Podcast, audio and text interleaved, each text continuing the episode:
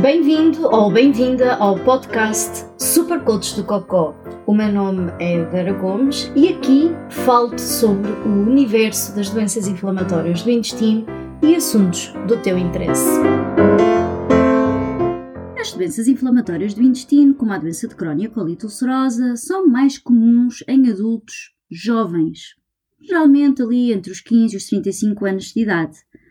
Só que somos jovens hoje, mas vamos envelhecer, certo? E além disso, existem também alguns casos de que, na verdade, a doença inflamatória do intestino surge já na velhice. E, no entanto, os sintomas e a gestão destas condições, como é óbvio, podem ser diferentes em idosos também. Em idosos, as doenças inflamatórias do intestino, para começar, podem ser mais difíceis de diagnosticar porque os sintomas podem ser até muito vagos e até podem ser muito semelhantes ou de outras condições comuns com os idosos, como por exemplo a prisão de ventre. Sim, porque nem toda a gente com doença inflamatória do intestino tem diarreia. Além disso, os idosos também podem ter uma maior incidência de complicações, como a desidratação, a desnutrição, infecções e até problemas de pele. E, portanto, a probabilidade de ser diagnosticado com uma doença inflamatória do intestino na velhice pode variar de acordo com diversos fatores, como o histórico familiar, o estilo de vida e até condições de saúde pré-existentes. E de acordo com alguns estudos, a incidência e a prevalência de doenças inflamatórias do intestino em idosos são menores em comparação com os adultos jovens. Sim, senhor. No entanto, mas está, mais uma vez, jovens hoje, a malta envelhece, não é? A população vai envelhecendo e, portanto, a doença inflamatória do intestino, na verdade, está-se a tornar cada vez mais comum em idades mais avançadas. Alguns estudos também sugerem que a incidência de doença inflamatória do intestino em idosos está a aumentar com uma taxa de cerca de 10 a 15% de novos diagnósticos que ocorrem em pessoas com mais de 60 anos.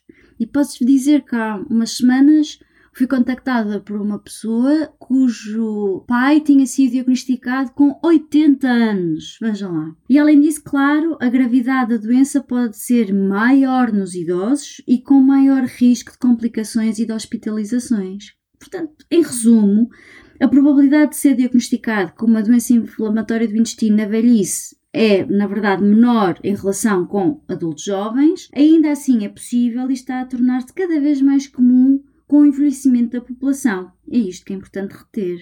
E como é que é o tratamento destas doenças nos idosos?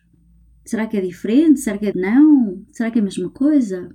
Na verdade, o tratamento destas doenças em idosos pode ser um grande desafio, porque muitos idosos têm também outras condições de saúde e têm que tomar vários tipos de medicamentos diferentes, o que pode afetar, como é óbvio, o tratamento da doença inflamatória do intestino. Além disso, Alguns medicamentos usados para tratar a doença inflamatória do intestino podem ter efeitos secundários que podem ser assim tão bons quanto isso em idosos. Os idosos que sofrem de doenças inflamatórias do intestino devem, como é óbvio, e como qualquer outra pessoa, ter um acompanhamento médico frequente para monitorizar a progressão da doença e ajustar o tratamento conforme necessário. Uma equipa multidisciplinar, incluindo gastro, nutricionista, enfermeiros, pode obviamente ajudar a garantir que os idosos recebem o tratamento adequado e que são avaliados e vigiados adequadamente para evitar complicações. Mas há certos cuidados com a doença inflamatória do intestino, a velhice, que devem incluir alguns aspectos importantes. Portanto, um deles é o acompanhamento médico regular, portanto, é importante que os idosos com doença inflamatória do intestino sejam acompanhados regularmente por um médico especialista em gastroenterologia, certo? O médico pode então aí avaliar e monitorizar a progressão da doença, avaliar a eficácia do tratamento e ajustar a medicação conforme aquilo que for necessário. Depois existe outra questão que é ter cuidado e ter uma dieta adequada. Portanto, os idosos com uma doença inflamatória do intestino devem seguir uma dieta adequada com alimentos ricos em nutrientes e fibras, por exemplo, Devem evitar alimentos que possam desencadear ainda mais os sintomas, como alimentos picantes ou alimentos com muita gordura, e é importante que esta dieta seja ajustada de acordo com as necessidades nutricionais do idoso e as restrições impostas pela doença, e daí a importância de serem seguidos por um nutricionista. Outro aspecto também muito importante e a terem atenção tem a ver com a questão da hidratação. É muito importante que os idosos com doença inflamatória do intestino mantenham uma boa hidratação. Pois a desidratação pode, na verdade, agravar os sintomas da doença e aumentar o risco de complicações. E sim, estamos a falar de adultos, eu sei, mas eu também tenho dois avós em casa que sei que não são assim propriamente muito apologistas de beber água e de se manterem hidratados, portanto é sempre necessário uma especial atenção a isto.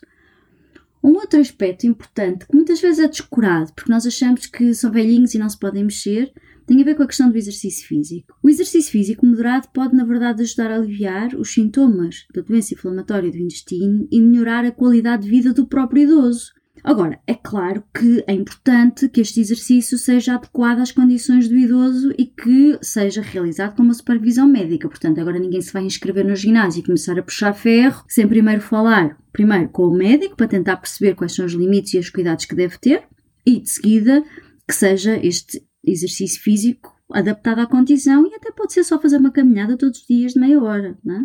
Depois há outro aspecto relacionado com a velhice, que nas doenças inflamatórias do intestino carece especial atenção, que tem a ver com o tratamento das comorbidades, ou seja, muitos idosos com doença inflamatória do intestino têm também outras condições de saúde, certo? Pode ser diabetes, pode ser hipertensão, pode ser osteoporose, enfim, é muito, pode ser uma panóplia de coisas. E portanto é importante que estas condições sejam também tratadas adequadamente, porque na verdade há certas condições de saúde adjacentes que podem afetar a progressão da doença inflamatória do intestino. Um outro aspecto muito importante e que é preciso terem atenção, precisamente porque existem alguns problemas associados e a memória já não é o que era, é garantir o uso adequado da medicação.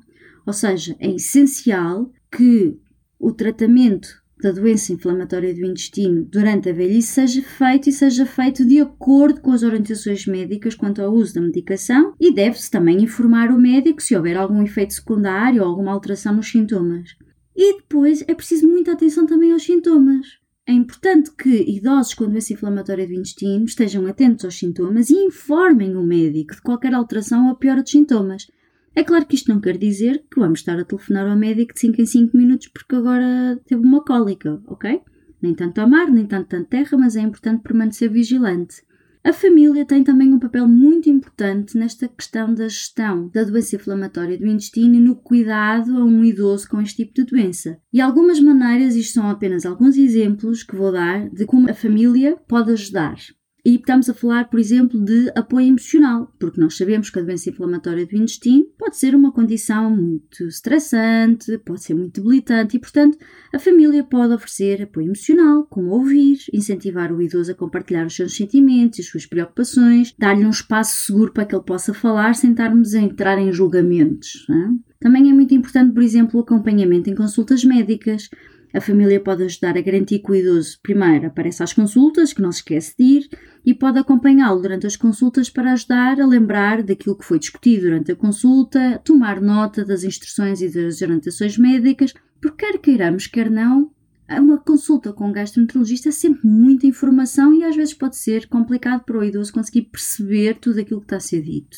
Depois há a questão da dieta e como a família pode também ajudar o idoso a seguir a dieta adequada, a preparar as refeições saudáveis que são saudáveis para ele, evitar os, os alimentos que possam desencadear sintomas, por exemplo. Depois há a questão também da monitorização dos sintomas, isto não quer dizer que vamos ser tipo inspectores e perguntar-lhe a cada vez que ele vai à casa de banho, então como é que foi, mas, de qualquer das formas, ter uma monitorização dos sintomas, ajudar o idoso a relatar os sintomas, vai ajudar também a que quando se vão às consultas consiga explicar melhor ao médico o que é que tem estado a acontecer.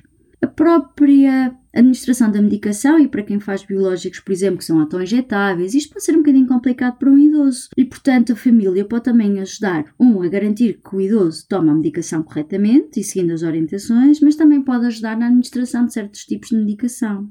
A questão do exercício físico, há pouco falava, lá está, não tem que ser irmos para o ginásio e rebentar o músculo e levantar ferro e essas coisas todas, nós podemos convidar a ir fazer um passeio uh, ao parque ou ir a dar um passeio à volta do quarteirão. E, por exemplo, isto é uma forma de ajudar a melhorar os sintomas e a qualidade de vida do idoso.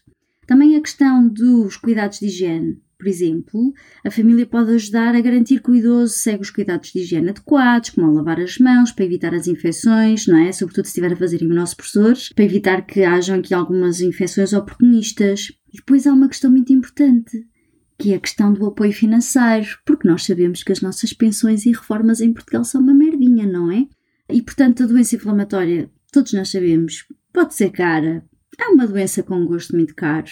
E, portanto, a família pode também, obviamente, garantir que o idoso tenha acesso aos melhores cuidados de saúde e, se necessário, a, a gerir as suas finanças em relação à saúde.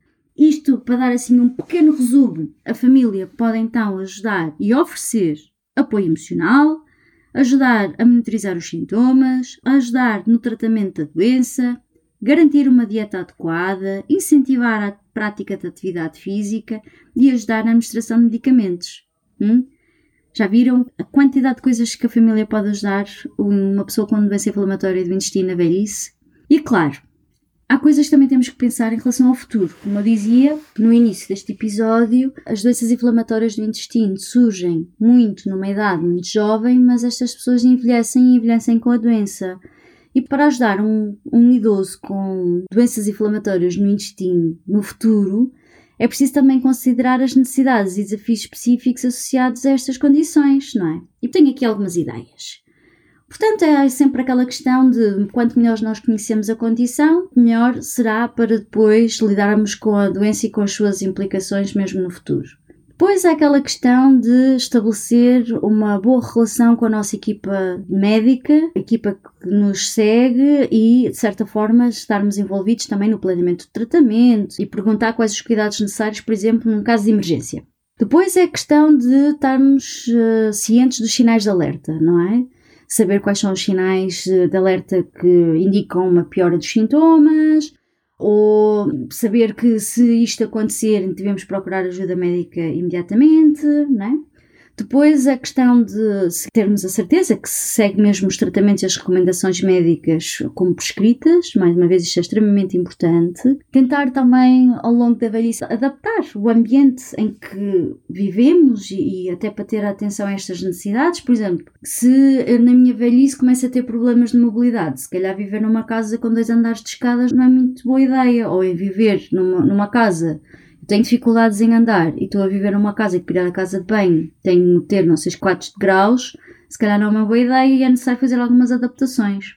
A questão do apoio emocional também é muito importante, independentemente da idade em que se tenha a doença e depois há a questão também de tentar planear um bocadinho o futuro, não é? Tentarmos pensar com alguma antecedência e precaver-nos e gerir e, e, tentar perceber e expressar também, por exemplo, se eu for velhinha e tiver um, uma coisa, uma emergência, o que é que eu gostaria que me fizessem, não é? E portanto, se tivermos isto tudo em atenção, se tivermos em atenção que os jovens de hoje também serão idosos amanhã e, portanto, é preciso fazer este trabalho de preparação nosso, de quem nos rodeia, da nossa família que nos rodeia e até das próprias condições em que vivemos, certeza que podemos ajudar não só nós próprios no futuro, como aqueles que hoje são idosos com uma doença inflamatória do intestino